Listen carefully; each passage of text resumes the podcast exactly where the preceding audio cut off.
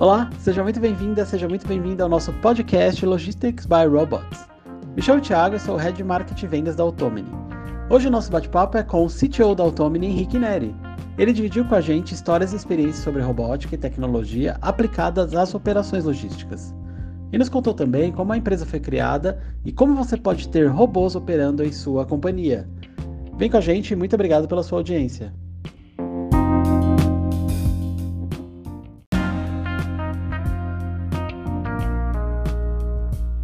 Obrigado, Thiago, por fazer essa apresentação, por ter é, corrido atrás dessas coisas.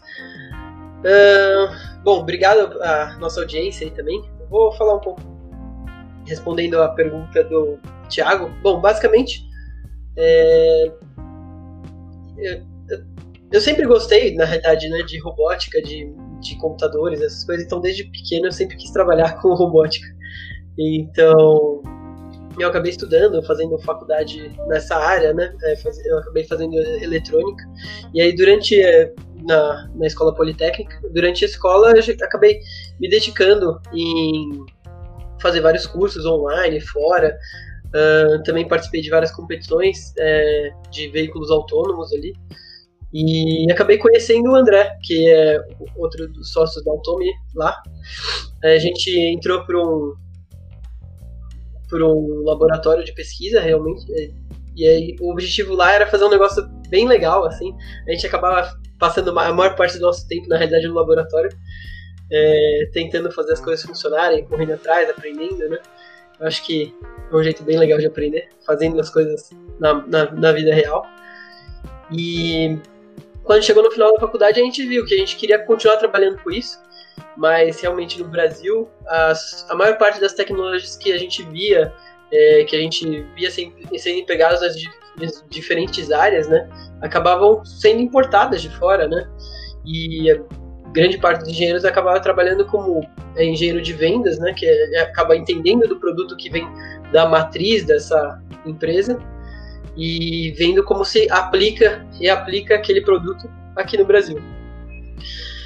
E o que a gente queria fazer, na realidade, está muito mais próximo do desenvolvimento, do realmente do desenvolvimento da alta tecnologia, de fazer coisas novas, de realmente aplicar as últimas pesquisas, os, os últimos trabalhos para fazer a diferença é, e trazer essas coisas para o Brasil, né? Então a gente acabou decidindo por abrir uma empresa.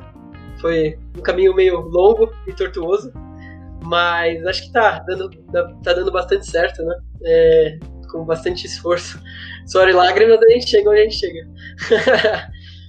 é.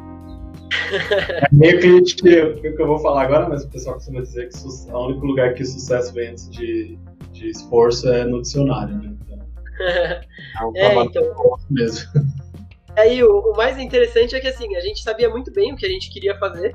A gente queria desenvolver alta tecnologia, queria fazer alguma coisa que importasse, queria fazer alguma coisa que fizesse diferença no Brasil. É... Só que a gente não, não tinha, na realidade, a gente não tinha a mínima ideia de qual produto a gente ia querer fazer.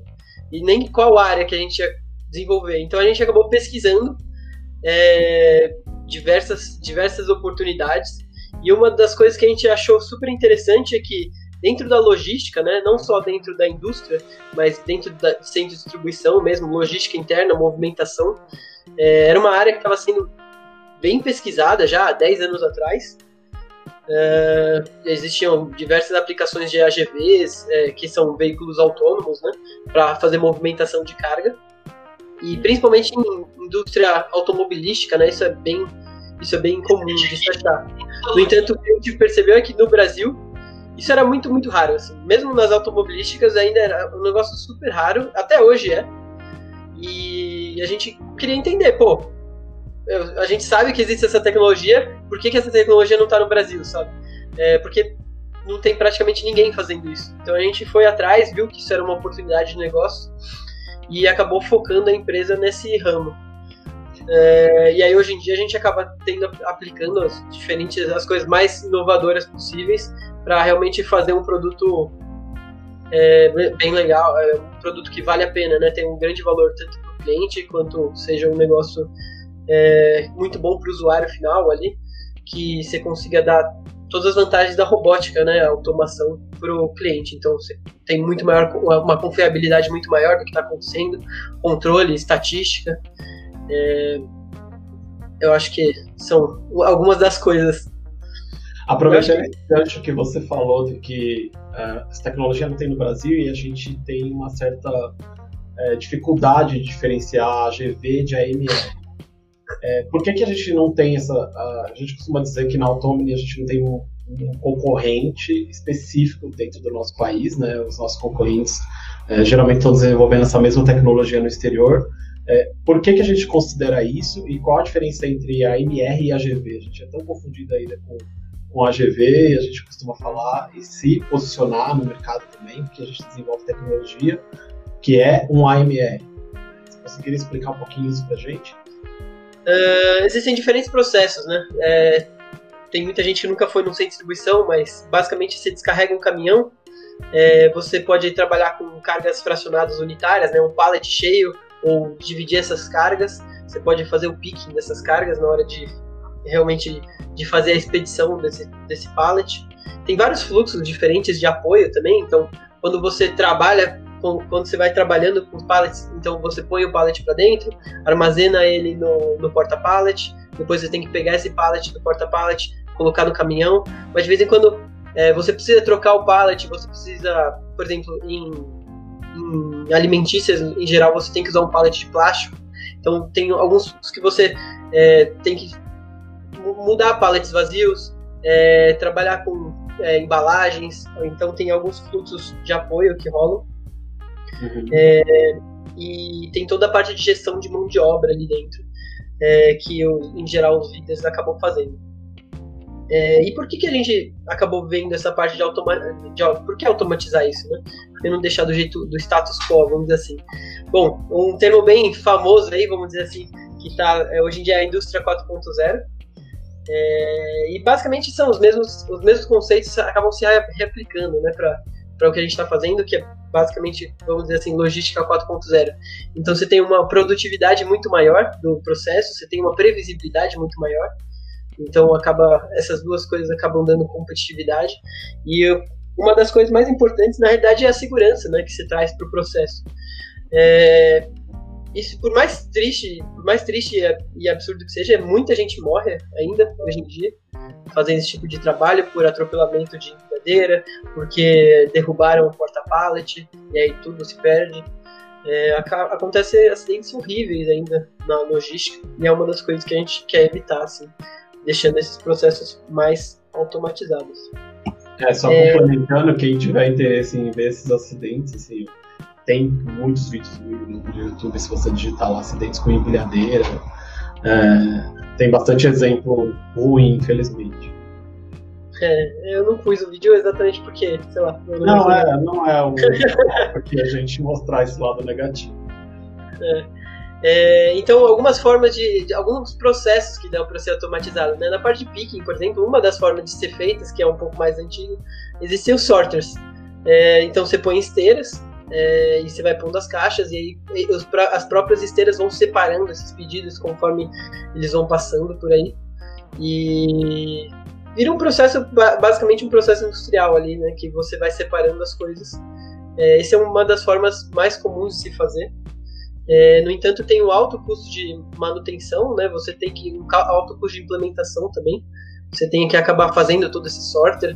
Pode custar milhões de milhões de reais até milhões de dólares também, dependendo do sorter. Mas é um negócio que tem um throughput bem alto, assim. É uma das formas convencionais de ser feitas.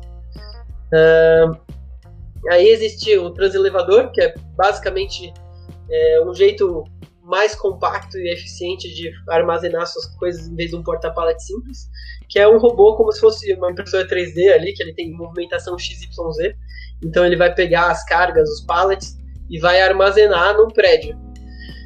É, é muito legal também, é basicamente a mesma ideia do, do do sorter ali, ó, você tem uma estrutura gigante, você tem um custo inicial gigante, é um negócio muito eficiente, é, mas você também tem um custo de manutenção bem elevado, né? Você tem que ter uma equipe super especializada para ficar cuidando desse disso daí. E em geral, para vocês terem uma ideia, a, dois problemas ali, tanto da primeira solução quanto dessa, em geral, é, você tem que criar do zero a estrutura para poder fazer essas coisas, né? Então, em geral, por exemplo, um transelevador, normalmente o pessoal constrói a máquina, né, o transelevador, e depois constrói as paredes do porta, as paredes do galpão, para você ver.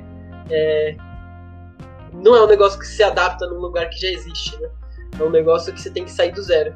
E é por causa desse alto custo de implementação em geral, é bem raro se, se encontrar essas coisas.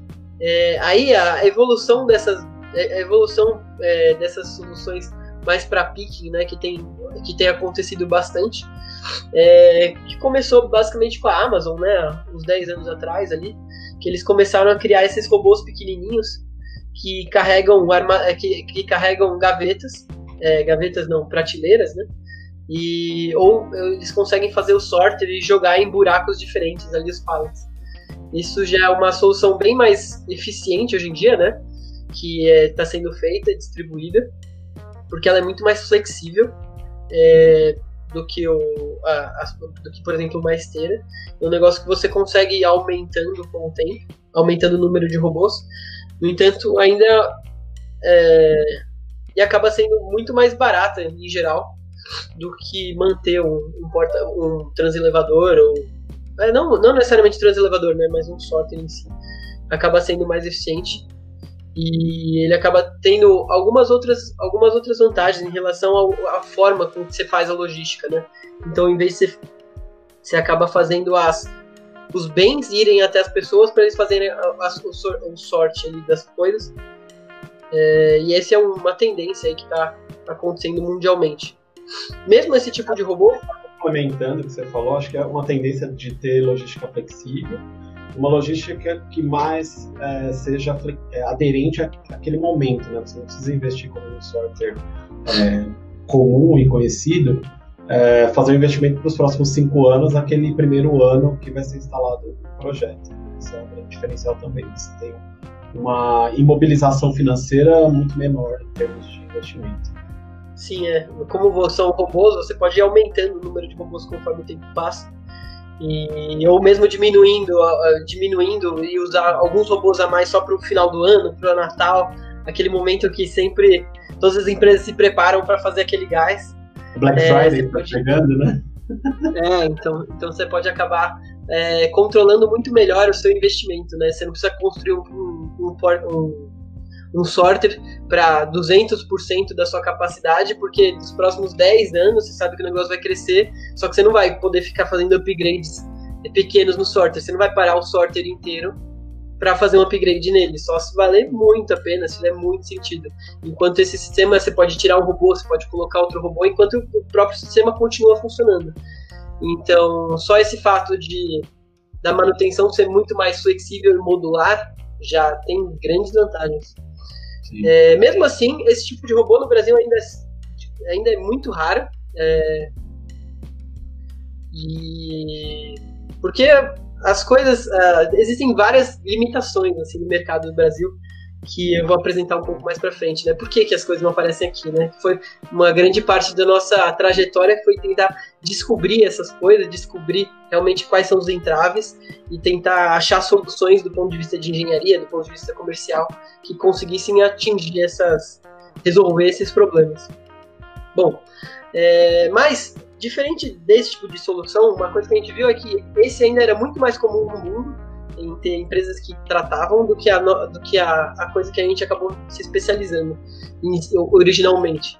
Então a gente acabou se especializando muito mais no fluxo de pallets é, e não só de caixas de unit picking, de, ca, de caixas únicas, é, de pacotes únicos, né? Então a gente acabou é, indo muito mais na linha dos AGVs, que como você pode ver, esse é um AGV, esse foi um dos, sei lá, um dos primeiros que que foram criados, né, eles eram muito, muito lerdos. Isso há 20 anos atrás. É, e eles seguiam essas faixas magnéticas. É, o legal dessa solução, isso é o que hoje em dia praticamente é usado nas automobilísticas. Por quê? Essa solução é uma solução relativamente barata. É, deveria ser bem mais barata do que é, mas é uma solução relativamente barata e ela é muito simples. No entanto, você precisa de um processo muito bem, muito estável, de um processo com volume muito grande, que tem um tact time super certinho. E mesmo assim você precisa investir, você precisa de um investimento inicial bem grande para implementar esse tipo de coisa. Então acaba que esse tipo de solução existe algumas empresas que vendem. É, no entanto, acaba que basicamente tem um, tem um, um match muito bom para automobilística só. É, e para a solução geral, para um caso mais flexível, acaba que não, não atende às necessidades. Né?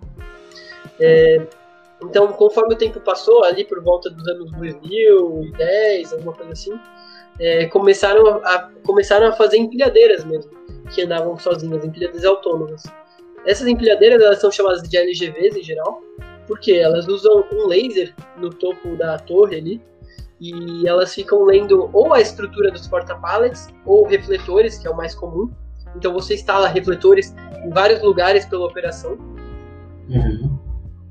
E aí com isso você consegue se localizar e fazer com que os robôs saibam onde eles estão é, e fazer as, as, basicamente as ações que eles precisam. É, isso já é uma solução muito mais flexível né, que a anterior, enquanto você precisava pôr a faixa no chão, que era um negócio que fica saindo, fica dando problema. É, esse você precisa colocar esses robôs. No entanto, essa solução, o próprio sensor que usa faz o LGV ali, o próprio sensor de navegação que esse, esse, tipo de robô usa, custa por volta de 30 mil reais, 40 mil reais. Então, essa solução é uma solução muito, muito cara. É, e isso existe, existe algumas empresas aqui no Brasil que acabam importando a, a solução, né? E tentam vender, mas, no entanto, pelo preço mesmo, acaba que só empresas muito grandes que tenham uma razão muito boa e, em geral, acaba sendo nem tanto financeiramente, acaba sendo mais uma questão de inovação, essas empresas acabam investindo em fazer esse tipo de solução.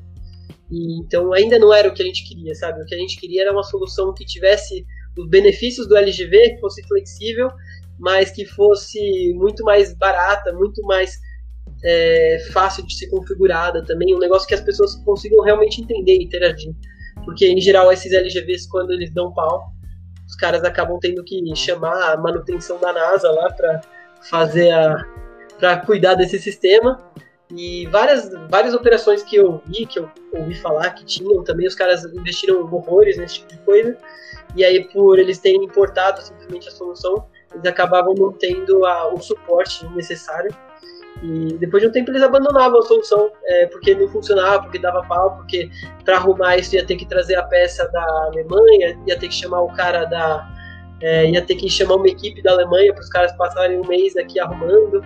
Então, isso ainda não era o que a gente estava buscando, né? Mas, pô, você fica, caramba, mas, que diferença, como é que isso aconteceu?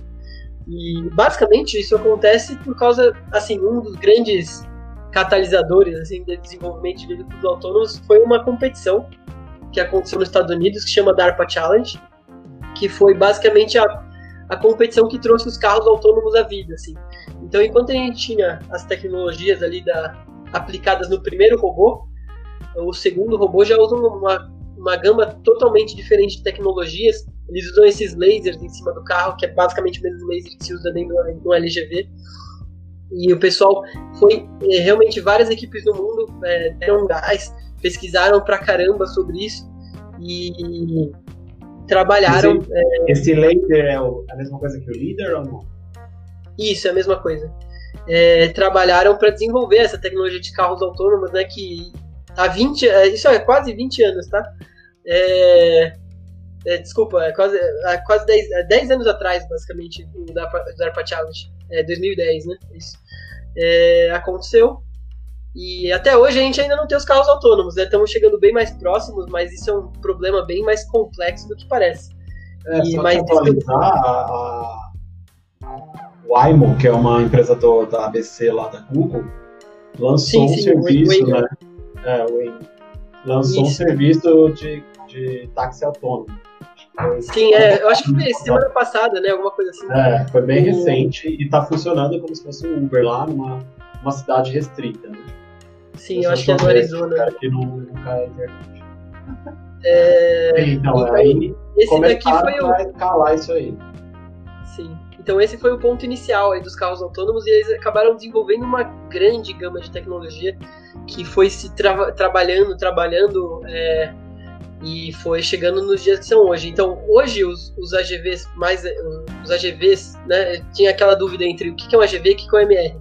Um AGV é um, uma tecnologia bem diferente do MR. Enquanto o MR é muito mais próximo das tecnologias que se usam dentro de um carro autônomo, um AGV é um negócio super simples, tá mais para um trenzinho ali que segue uma, uma faixa uma faixa controlada, com uma lógica simples, que você consegue programar ali no, fluxograma, enquanto o, AG, o AMR, né, é, ele fica cada vez mais inteligente e tem muito mais o conceito de entender o ambiente e, e tomar decisões mais inteligentes. Né? Ele está muito mais próximo da, da, inteligência artificial que se tanto fala aí.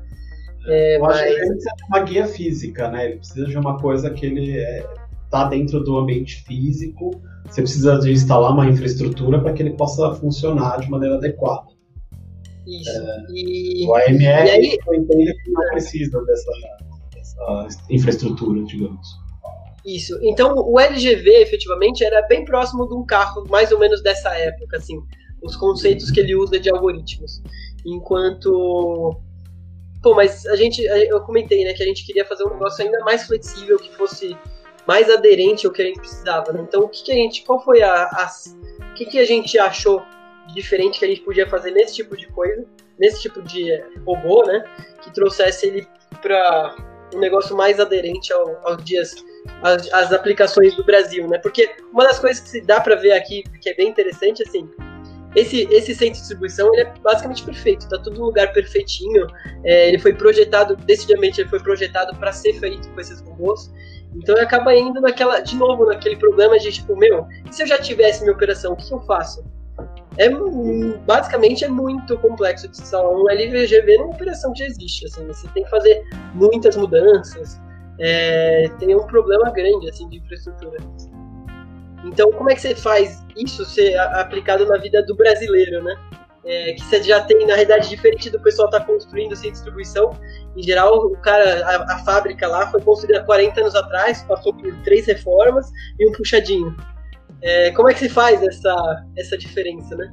Então você acaba precisando fazer com que o robô seja muito mais inteligente, tenha um conceito muito, tenha a sensibilidade do ambiente muito maior. Então, diferente, então teve o DARPA Challenge de 2010 lá. Em 2015 já teve um, já tiveram outros DARPA Challenge, né? Mas em 2015 teve um DARPA Challenge que já era bem mais interessante, porque eles fizeram um robô que tinha que realmente entender o ambiente e uhum. tomar várias decisões sozinhas. Então esse robô aqui, ele consegue subir num carro, dirigir esse carro. Aí ele tem que andar por aí, saber onde tem uma porta, entender o que é uma porta, o conceito de porta, entender o conceito de maçaneta, abrir a porta. Aí ele, aí ele tinha um objetivo de chegar na porta. Isso, aí ele tem que aí ele tinha que desvirar esse hidrante, ir até uma, se não me engano, uma furadeira de mão, pegar a furadeira de mão, achar na, na parede ali tem um, um, uma bola preta, né? Ele vai pegar essa furadeira de mão é, e aí ele tem que fazer um furo, um furo cortando a bola preta. Então tudo isso, é, na realidade, são grandes desenvolvimentos, uma coisa muito complexa de ser feita para um robô realmente entender o Vou ambiente. pegar esse gancho aí, é, qual é o nível de complexidade de se fazer isso? Porque é, as dúvidas que a gente também tem no nosso é, quando a gente está desenvolvendo o projeto, é, por exemplo, ah, por que você não só transporta de um ponto A até um ponto B e coloca para mim na posição do pallet, por exemplo? Qual é a diferença assim, em termos de desenvolvimento? Assim, só para precisa explicar, obviamente, é, aprofundado, uhum. mas é, só para que a gente consiga tangibilizar isso, é, essa dúvida para quem está assistindo. É, como é, que não é tão fácil assim, né? não é assim, ah, pô, você já está movimentar de um ponto A até o ponto B, então coloca na posição paradigmática também, nos níveis 1, 2 e 3. Sim, é, então, é isso. Cada uma dessas coisas que requer que você entenda o ambiente, de uma, um entendimento mais profundo do ambiente, sempre tem, você sempre tem dificuldades maiores em se fazer isso. É, não é muito simples de responder essa pergunta, na realidade. Porque depende muito do que, que você vai fazer, sabe? É... Mas, assim, uma coisa que é bem diferente é, por exemplo, você está carregando o pallet horizontalmente, depois você vai carregar esse pallet por no porta-pallet. tem uma dificuldade maior ali de realmente entender certinho a posição do porta-pallet, mas aí no caso a maior dificuldade está em questão de segurança, na realidade, né? Você tem que ter várias outras travas de segurança para garantir que aquela operação sempre vai acontecer da forma que é esperada, porque numa operação normal, se um cara põe o pallet um pouquinho torto uh, e o outro cara quer pôr o pallet lá naquele lugar, o que acontece? Basicamente ele entende aquilo, a pessoa chega lá e fala, putz, não dá para pôr o pallet ali. Então, eu vou deixar meu pallet, ir lá, pegar aquele pallet, dar uma arrumada no pallet anterior, depois vou pegar esse pallet e colocar lá. Então, você tem que ter um discernimento do ambiente é, muito maior, assim, para poder chegar nessas soluções de é, não, não, do negócio não tá exatamente como esperado, assim. Então, cara, é bem difícil de responder essa pergunta. Eu acho é, que tem uns exemplos. E outra, né? Às vezes tem os, os, os, os, imprevistos que a gente tem que prever, na verdade.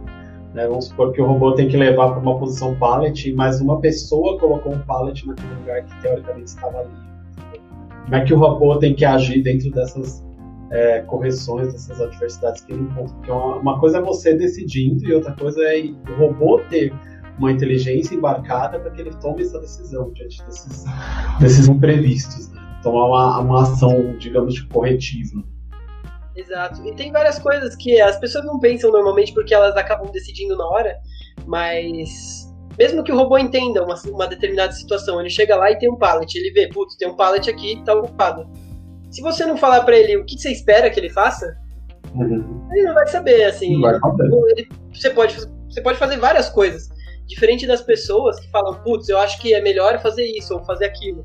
Tipo, o robô pode até chegar à conclusão que ele pode tirar aquele pallet de lá, pode pôr em outro lugar, mas ele não tem uma, é, uma consciência, vamos dizer assim, para falar, não, tipo, eu acho que é, eu vou pôr esse pallet ali, porque eu, eu tava. Eu sei que de manhã o pessoal fica passando por ali, então vai alguém, eu, alguém lá, o meu chefe vai ver aquele pallet e vai falar para alguém tirar aquele pallet lá, sabe? É um pensamento, é um conjunto de pensamentos que basicamente a gente acaba fazendo automaticamente, mas o robô não tem uma, um preconceito de tomar uma decisão em relação a outra, sabe? Ele pode até chegar à conclusão de ter algumas, algumas é, soluções para o problema, mas se você não falar para ele, não, eu prefiro que você faça isso do que aquilo, ele não tem como escolher. Então você tem que, enquanto a gente está fazendo a, a, o desenvolvimento, a análise da, da, da, própria planta ali que a gente vai instalar, a gente realmente faz uma análise, faz uma consultoria ali com os clientes, né, exatamente para entender todo esse tipo de situação e já deixar isso relativamente programado ou que tenha um processo para resolução dessas, dessas situações. É, você precisa ter é... todos os desdobramentos, né? não é assim, igual a nossa consciência que vai lá e vai projetar, falar, pô, eu posso tomar aqui, eu posso tomar outra, posso tomar outra. A gente precisa inserir isso na programação do robô para que ele possa tomar uma decisão baseada no que está inserido na, na linguagem dele. Isso. Pensando nessas coisas, né, enquanto o LGV estava mais próximo dessa tecnologia, a gente acabou colocando mais inteligência no robô para entender mais situações, ser mais fácil de ser configurável, que o robô tivesse capacidade de tomar mais decisões e a gente acabou embarcando isso na nossa própria solução, né? Então, o nosso AMR ele, já, ele é uma categoria bem diferente de um, de um AGV ou de um LGV em si. Então, os próprios sensores que ele usa para segurança, ele tem a capacidade de saber onde ele está, de se localizar, então sem precisar do sem precisar do, do sensor de navegação ali, né? E a gente uhum. usa a rede neural para identificar faixas no chão, por exemplo, usa a rede neural para entender o que é um pallet, é, saber, por exemplo, esse pallet aqui, apesar de ele tá, ele, vocês podem ver, opa, deixa eu carregar aqui, né? Ele tá, ele tá, ele tá envolto aqui com uma, com um big belt, né, que chama. E esse big belt pode estar tá torto, pode estar tá reto, ele pode, pode estar tá sem o big belt. Então você dá uma inteligência muito maior pro robô para ele conseguir decidir esse tipo de coisa, que tipo, eu peguei o pallet, eu não tô arrastando o pallet, eu, eu sei que eu tenho que sair do stage em linha reta porque é um lugar mais apertado, tem umas restrições de segurança muito maiores. E, e aí, e aí também tá o pallet posicionadinho como os outros equipamentos que a gente tem no mercado, né? Pode ter um certo desvio, não muito grande, obviamente, né? É, é na realidade, ele, é, na realidade ele pode até ser grande. O maior problema é que se você deixar um pallet muito torto dentro do stage, como é um lugar apertado, o robô não vai poder pegar aquele pallet sem bater no pallet do lado. Então, diferente do humano, em geral, a gente fala para ele, olha, não bate em nada. É, então ele vai falar, putz, não dá para pegar esse pallet, senão vou bater. Aí ele acaba falando, ah, então tem um problema nesse stage aqui. É, e aí aqui o, o, robô, o robô ele vai olhar, entender que aqui tem uma fila de pallets e vai deixar o pallet na posição, na última posição possível ali. É, então todas essas coisas, diferente, o LGV ele tinha que ter uma, uma rotina muito mais programada, tinha que ter uma posição A, uma posição B. O Rhino ele já consegue trabalhar com essa essa questão de entender o ambiente de uma forma muito mais é, sofisticada, vamos dizer assim, né? Então, Só eu trouxe. Eu acho que deve ter gente que não entende. É, como eu também sou tão específico no, no produto, apesar de fazer parte da Automi. É, o que, que é bem 10 segundos, o que, que é rede neural? Uh, bom, tem a explicação bonita e a, e a explicação e a explicação chata. Menos é, é mais. Assim, do, é, assim, do ponto de vista de engenharia, rede neural é basicamente várias, uma multiplicação de matriz que, que tem vários pesos. Então, você, por exemplo, vê uma imagem, você vai multiplicar cada, cada pixel daquela imagem por um peso, e aí a soma, a soma, a média, a média, vamos dizer assim, inteligente desses pesos vai acabar falando se aquilo é um pallet ou não. É, a, a explicação bonita, que é bem mais, bem mais legal do que a outra, é basicamente você pega, você mostra para o computador várias e várias imagens, e aí ele aprende o que, que é um pallet. Então a próxima vez que você mostrar para ele o que, é um pallet, ele vai falar, ah, isso é um pallet, com tantos por cento de chance. É... Mas no é final das contas. que a gente fica confirmando quando vai entrar em algum portal, a gente fica confirmando para um robozinho trabalhando de graça para outras empresas. então, no final das contas, é, o rede neural é um jeito de se ensinar, de, de certa forma, o computador uma determinada coisa, sem você precisar programar ela, é, sem você precisar fazer um programa com começo, meio e fim, vamos dizer assim, né? E ele vai acabar aprendendo o peso da matriz na hora de fazer essa multiplicação. É, aí existem muitas, isso daí é uma, uma matéria para estudo de uma vida inteira, né? e é um negócio que tem se pesquisado de diferentes formas. Mas. Eu acho que a, a explicação mais simples que dá para fazer é basicamente essa. É, matemática, matemática simples de matrizes mais matrizes. Não, perfeito, obrigado. Bom, é, qual que é a vantagem dessa solução aqui? Então, esse lugar aqui que vocês viram é um lugar que ele basicamente não, não tem nenhuma modificação de infraestrutura, né? A gente só foi até lá, é, ensinou para o robô o mapa, com os próprios sensores que ele tem, sem precisar daquele sensor de navegação hiper caro, e falou para ele, pô, aqui é um stage, aqui é outro stage, eu preciso que você, toda vez que tiver um pallet nesse stage, você pegue esse pallet e leve para a região aonde esse pallet deveria ser levado. Então, a gente pode inclusive ler o código de barra que tiver na, no, na, ah, no pallet para saber para onde esse pallet vai, né? Você pode fazer a integração do sistema do cliente e falar, não, eu, eu peguei esse pallet, para onde eu levo ele? É o sistema do WMS, né? Que é o sistema que escolhe para onde vai cada pallet, vai falar, ah, eu preciso que você leve esse pallet para tal lugar. Então, você acaba fazendo o sistema sem nenhum tipo de intervenção. É, outro caso que eu trouxe aqui para mostrar, que eu, eu acho bem interessante, assim, a gente acabou passando bastante tempo, na verdade, resolvendo esse problema de localização. É, por que eu falo problema de localização, né? É, essa questão de, do robô se localizar, de onde ele está, é um dos pontos mais complexos que tem hoje né, para ser resolvidos. Assim, é um negócio que não é bem definido e essa é uma das maiores razões assim, por por que, que os, carros, os carros autônomos também não são tão espalhados em qualquer lugar.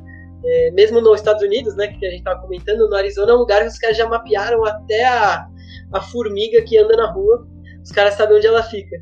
É, agora, imagina os caras pegarem esse robô e jogar aqui em São Paulo. Que. Ah, não, São Paulo tudo bem, vai. Mas imagine os caras jogarem no interior de São Paulo no interior do Brasil, lá que tem várias ruas que são de terra, que vão se mudando, que de vez em quando passa um trator lá e muda a rua de lugar. Então já é uma, um desafio bem maior. É, se ventar, esse, já muda a rua, né? É, esse caso que eu trouxe aqui, exatamente por esse, por esse corredor aqui que ele é interessante.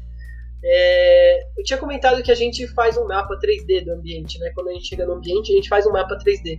E a gente usa nossos lasers e tem, tem, a gente também tem duas câmeras 3D no robô, é, uma para frente e uma para trás, né? E juntando todas essas coisas com a própria odometria do robô, você consegue fazer um mapa.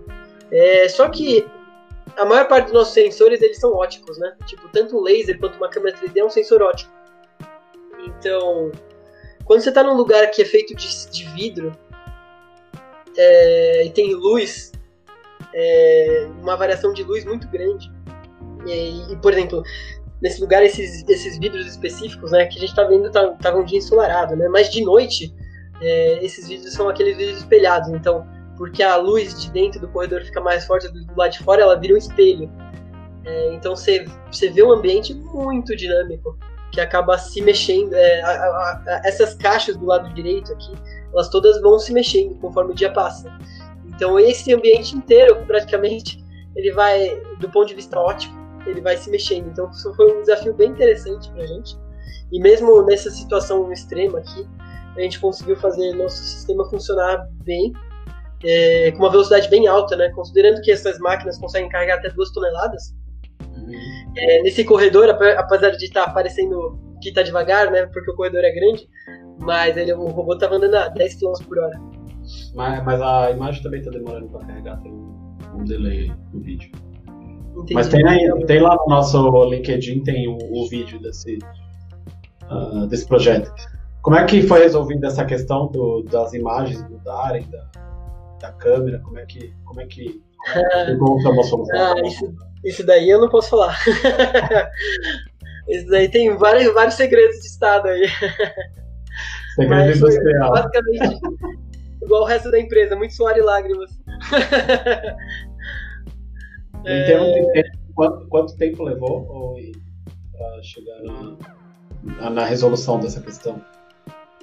basicamente foi um projeto ali de três meses ali de pesquisa para assim a gente já tinha feito bastante coisa né para fazer funcionar mas realmente no cliente para com esse caso específico a gente passou ali uns três meses trabalhando só nesse problema ali para conseguir estabilizar a solução. É, o Alexandre aqui tá, tá comentando aqui que ele tá perguntando sobre a integração com o WMS né com o RP se ela é feita via cloud ou local né? É, na realidade, o, a gente tem um. É, localmente, normalmente a gente acaba instalando um servidor da Autonomy, porque aqui eu mostrei casos que a gente tem um, tinha um robô só no vídeo, mas num lugar que tem vários robôs, você precisa de cara que gerencia a rota dos robôs. E gerencia, por exemplo, escolhe que robô que vai fazer cada coisa. Então a gente acaba fazendo uma comunicação do RP localmente ou, ou via cloud, tanto faz, é, mas a gente, normalmente a gente acaba instalando o nosso servidor localmente, e aí o, o nosso servidor conversa com o ERP e faz a requisição, tipo, olha, eu tenho três robôs livres, o que, que eu faço com eles?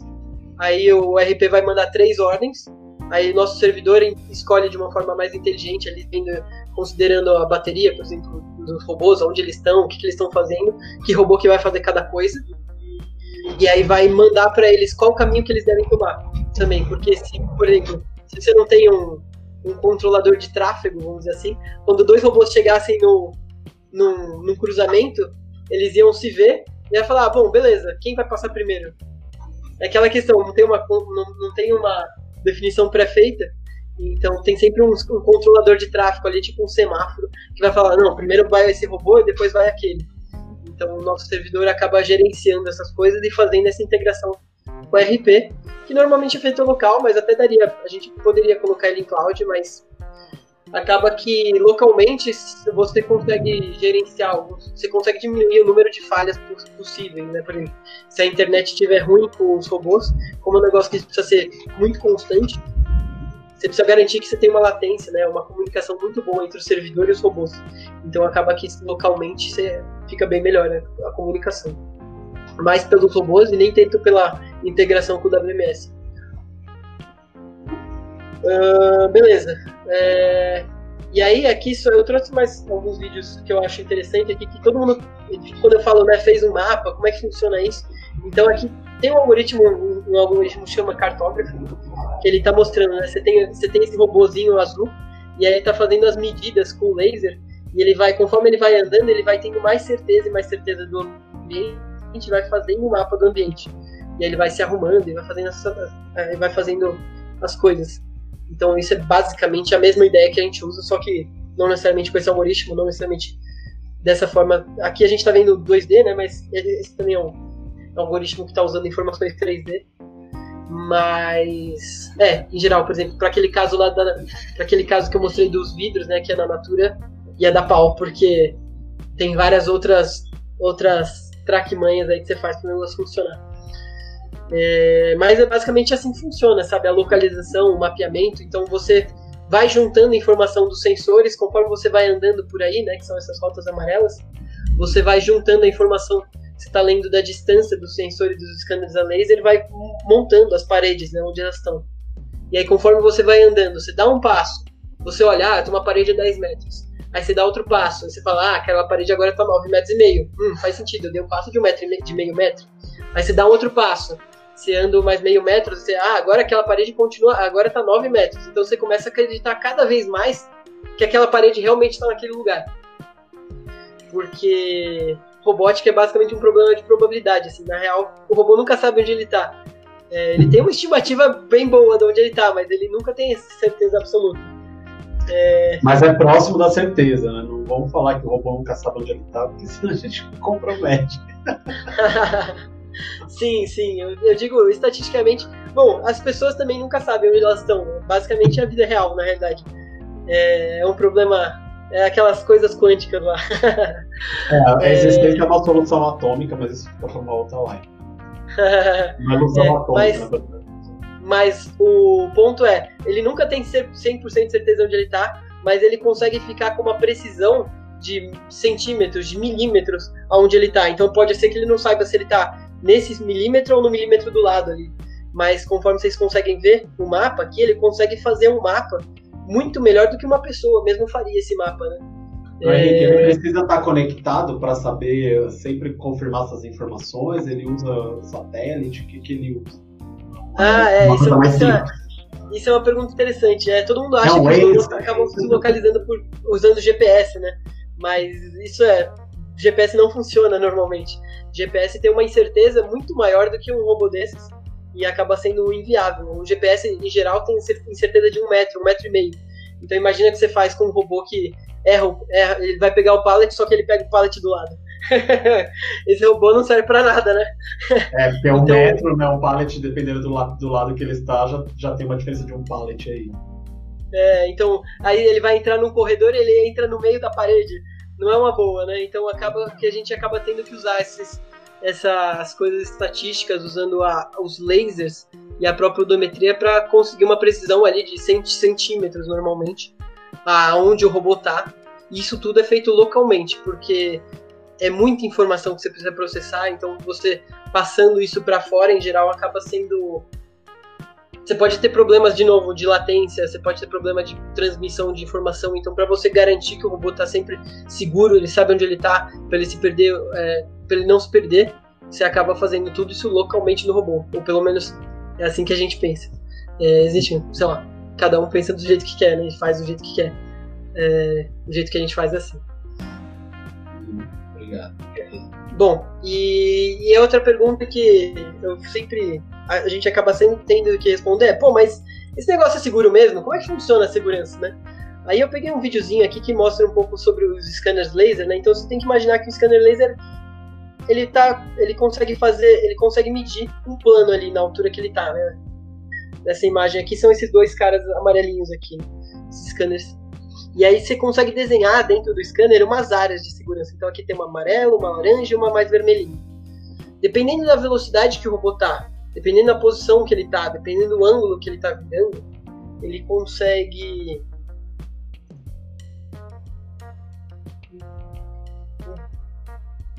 modificar essas áreas. Então, se ele vê Deu que alguém qualquer tipo de saco, ele não faz hoje em dia. É, eu parei, eu, eu parei. Um pouquinho, deu... Ah, tá, mas deu uma, uma quebrada no seu. Acho que a internet ah, deu uma interrompida. Voltar um pouquinho, por favor. Tá, então, dependendo de onde o robô. Uh, dependendo de onde o robô tá, ele vai modificar essas áreas. E aí, para ele, ele não faz diferenciação, pelo menos hoje, o que está dentro da norma, tá? A gente acaba fazendo algumas diferenciações. É, é, se, se, é um obstáculo ou se é uma pessoa, mas se alguém invadir as áreas, ele vai modificando a área, e se a pessoa continuar dentro da área vermelha ali, o robô acaba parando porque ele sabe, putz, eu preciso parar, senão eu vou bater. Então ele vai lá é, e para. Isso é dinâmico, porque ele tem que considerar também o espaço de frenagem é, em relação ao peso que ele está transportando, por exemplo. Precisa uma velocidade maior, uma, um peso maior, uma, um espaço de frenagem maior também. Então aqui, ó, ele mostra, por exemplo, dependendo da velocidade, ele dependendo do ângulo, ele vai usando áreas diferentes ali dentro do próprio robô e uhum. vai para fazer essa segurança para garantir que ele não vai bater. É... Isso acaba sendo o que a norma pede. No entanto, existem várias outras proteções que a gente faz, pelo menos na Autonomy, para garantir que o negócio é seguro além da própria norma. Né? Que aqui a gente está falando de uma proteção 2D, mas por exemplo, se tivesse alguma coisa balançando aqui em cima, o robô ia poder bater nesse robô, né? Então a gente pode usar, por exemplo, a câmera 3D.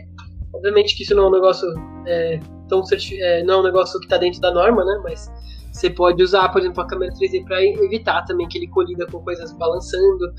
É, a gente pode também fazer uma diferenciação entre, por exemplo, se o, o, obstáculo é uma pessoa, se o obstáculo é um pallet, você pode querer trabalhar isso de formas diferentes, né? Por exemplo, você não quer que o robô possa passar tão rápido de uma pessoa e tão perto de uma pessoa quanto ele passa de um pallet. Você sabe que o pallet não vai, não vai pular em cima do robô, isso. É, enquanto a é. pessoa pode tropeçar, pode cair, pode estar distraída. Então você, acontece, você consegue fazer várias desses tipos de coisa. Quanto mais inteligência você acaba colocando no robô. O nosso robô nunca está distraído, então. só, só, respondendo uma questão, por exemplo, é... É, vamos supor que tem um obstáculo. É, o robô conseguiria desviar desse obstáculo? Vamos supor que ele, o obstáculo foi colocado ali e não se sabe quando vai, vai sair dali. Pallet, por exemplo, foi colocado no uhum. lugar errado. Bom, é, ele conseguiria é... desviar? Isso é uma das dúvidas que aparecem geralmente nos projetos que a gente apresenta. Bom, eu vou dar uma resposta que você não vai gostar muito, mas é aquela resposta que todo professor de física fala. Depende. Eu não, eu é, dependendo da situação, se for um lugar aberto que a gente projetou que é uma necessidade, ele pode desviar. No entanto, se for um lugar mais apertado, aí por restrições de segurança, você pode não querer que ele desvie. Então depende de como a gente configura o robô. Ele tem essa habilidade, mas nem sempre você quer que ele faça isso. É, não, então, a resposta foi ótima também. E, por exemplo, em termos de produtividade também, quando você permite desvios, você pode decrescer muito essa produtividade que você tem que entregar um determinado projeto de movimentação, por exemplo. Porque Sim, se toda é que, que for aparecer um obstáculo e o robô tiver que desviar, é, isso compromete também a movimentação, porque ele vai perder tempo fazendo esses desvios que não são previstos. Sim. É, e aí, só para completar aqui a parte de segurança, né? Uh, então, a parte de segurança ela é basicamente um, um conjunto de coisas. Né? Então, basicamente, a primeira coisa de todas é fazer o negócio usando boas práticas de engenharia. Então, você uhum. tem que, durante o próprio processo, você sempre tem que se preocupar com segurança, você tem que se preocupar com redundância, avaliar os riscos da máquina é, quando você está desenvolvendo ela, dos circuitos críticos. Então, por exemplo, quando você entra dentro de uma área e o laser está falando, putz, você precisa frear, senão você vai bater. Você precisa monitorar se você mandou o sinal para frear. Você precisa monitorar se o robô está realmente freando. Porque se ele não tiver, aí você vai ter que atingir uma, acionar um sistema de segurança redundante. Então, uma das coisas que dá para ser feitas, que a gente faz, é, por exemplo, putz, eu estou monitorando a velocidade do robô, você pode cortar a energia do, do controlador, do motor, e aí o que acontece, e, e, do próprio freio, né? Então, como o freio é eletromagnético, ele vai acabar fechando e vai freando. Só de você tirar a energia da máquina, você acaba freando ela. É, isso é o, o, último, última das coisas. E antes de chegar nesse nível, tem várias outras coisas que acabam travando a máquina. Né? Tem várias restrições de software que verificam vários níveis do processo, os nós anteriores, os próprios é, toda a cadeia de segurança, né? todos os sensores que você usa, desde o sensoramento até a parte de processamento, até chegar na, na atuação do motor, você precisa garantir que todos esses caras, numa falha única em um desses pontos, pode causar algum tipo de risco. Então, vale reforçar também, né, Henrique, que dentro do. Quando que o primeiro robô foi colocado em operação da Automi? Hum, já, bom, é, a gente fez alguns pilotos, mas um, o, o robô que está funcionando as 24 horas ali há mais tempo faz uns dois anos e meio, três anos quase. E também não teve ocorrência de nenhum incidente, né? Que um, um acidente nesse robô, né? Não, não é, então. É, isso tudo por causa dessas preocupações de fazer a, a avaliação de risco, é, garantir que mesmo em qualquer ação que acontecer algum problema, a máquina vai parar e ela nunca vai sair por aí loucamente. É... E, a, e, a, gente consegue emitir laudo de NR12, né? Sim, é, então, eu vou chegar lá. É, uma coisa interessante é que nessa operação mesmo, nessa operação mesmo que tem os três anos aí de operação, as próprias, as próprias paleteiras que o pessoal dirige estão todas batidas, né? Enquanto o, o Rhino lá, nossa, nossa paleteira já passou da, da validade do fabricante lá e a gente basicamente não teve que trocar nada. É só a roda. então ela não tem nenhuma nada, ela tá perfeita. Assim. Então é um negócio bem interessante que acaba fazendo as máquinas mesmo durarem mais tempo. É mais um é... benefício em arranhão isso. Se for revender, já, já tem um ganho. é. E aí, em relação à norma, né, que você perguntou sobre a NR12, que todo, todo cliente se preocupa, né, principalmente clientes grandes, eles precisam garantir que o negócio está dentro da NR12. Então, como é que funcionam essas normas para o nosso tipo de negócio? Né? Basicamente, é, a NR12 ela fala sobre segurança no ambiente. Então, a NR12 vai acabar pedindo para você seguir a NBR 2100, que fala sobre seguranças de máquinas. É, e fala sobre os princípios disso. A NBR 12100 vai acabar falando para você fazer uma apreciação de risco e olhar se não tem uma norma mais específica, que tem a parte de, dentro da apreciação de risco, você vai, vai, vai cair naquela questão, putz, se a máquina frear, é, se a máquina precisar frear, você precisa garantir que ela realmente freie. Então você vai para a parte de comando do sistema de máquina. Então você acaba caindo na, NR, na NBR 13.849, né, que fala um pouco sobre isso. E depois a NBR 3.849 Assim, eu tô falando a parte simples, né? Tem várias outras caras que tem aqui no meio, mas o principal, vamos dizer assim, que a gente ele vai acabar apontando, falando, ah, se tiver uma norma ainda mais específica para o seu tipo de máquina, você pode seguir. Uhum. É, esse ano a gente estava ajudando a fazer a tradução da norma é, de uma ISO, né, que vai virar uma NBR agora, que é a 36914, que ela fala exatamente sobre é, robôs industriais, né, para é, robôs autônomos industriais, né? não necessariamente braços robóticos, e sim esses robôs móveis, que está muito mais próximo da gente. É... Legal que a gente acabou Ale, o Ale fez outra pergunta aqui, não sei se a gente já respondeu. É, existe alguma situação extrema que o robô desligaria por segurança? É, existe. Se, se vários sistemas, se ele precisar frear e vários dos sistemas dele de segurança derem pau, aí a última coisa que ele faz é, bom, beleza, se eu não estou conseguindo frear tem várias coisas falando que eu preciso frear e não tô freando, aí ele vai desligar. Exatamente para entrar nessa questão do freio eletromagnético, que é a última, o último dos moicanos ali, mas isso tem vários outros sistemas que freariam ele antes. Isso é, o último, é realmente o último dos casos possíveis. É, é tipo, estão caindo e a última falou, ó, bom, eu tenho que segurar esse avião para ele não se arrebentar no chão. Exato. Então, então aí a, a, a norma mais específica que tem para o nosso negócio hoje é essa ISO 3691, que eu, provavelmente no ano que vem já vai estar tá valendo aqui no Brasil. Mas a gente, como a gente acabou participando da própria transcrição da norma, né, e a gente já estava tá seguindo as normas, as normas internacionais, o próprio o Rino já está dentro dessa qualificação aí, né?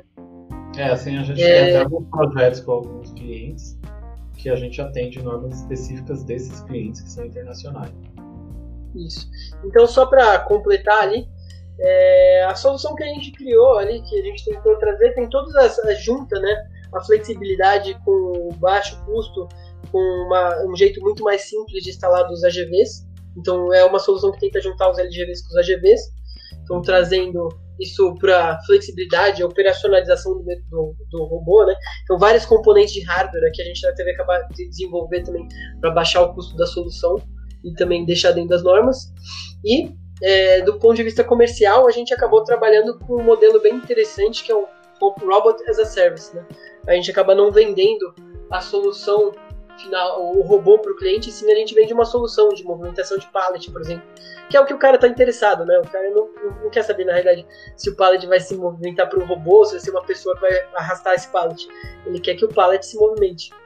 Então, a gente acaba fornecendo para os nossos clientes um serviço aí de movimentação de, de pallets, com todas as estatísticas é, de como os robôs estão andando, é, a gente consegue dividir isso por robô, por hora.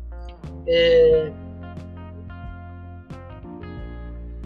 é, ver, por exemplo, a quantidade de bateria de cada robô, a gente consegue realmente ter uma ideia muito mais profunda de como o sistema está funcionando e monitoramento da própria interface ali de como o robô está funcionando. Então, você pode mandar comandos para ele tanto pela interface gráfica ali manualmente, que é você basicamente você vê as ordens que estão sendo feitas, as ordens que tem para fazer. Aí você pode modificar a prioridade das ordens. Você uhum. pode pedir para qual, você pode pedir qual ordem vai para cada lugar. Mas a gente também, em geral, essas, essas coisas são alimentadas pelo WMS, né? Você só usa esse sistema aqui para monitorar o que está acontecendo na operação. É, a pessoa vai ter é... uma torre de controle, né? Basicamente. É. E aí tinha é. basicamente uma ideia de alguns parceiros e clientes que a gente tem. E era isso. Bom, é, no finalzinho eu dei uma corrida, né, para terminar para terminar em cima da hora. É, mas eu acho que é isso. Se tiver um... Não, tiver mais obrigado. Foi bem interessante a sua apresentação. Acho que esclareceu bastante dúvidas que a gente tem, que os clientes e potenciais clientes têm no dia a dia, em termos de desenvolver esse projeto e jornada digital internamente. Eu agradeço pela sua disponibilidade, pelo material que você trouxe, foi bem rico em conteúdo. E a gente tem mais é, apresentações, mais transmissões essa semana, falar com o Dr. Edson West sobre ética e robótica, que é um. Sim, esse é um negócio bem legal. É, é bem interessante. Ele é, ele é conselheiro da Unesco, membro da Unesco, né, para ética e robótica. E acho que vai ser bem interessante esse conteúdo também. E tem o Banzato, que é do IMAN, que é um papa da logística no Brasil. Então acompanhe a gente nas redes sociais, no Facebook, no LinkedIn. E a gente vai estar publicando os links para vocês poderem assistir as nossas lives. Obrigado mais uma vez, Henrique. Obrigado a todos que nos assistiram. A gente agradece aí a oportunidade e a audiência. E a gente está à disposição.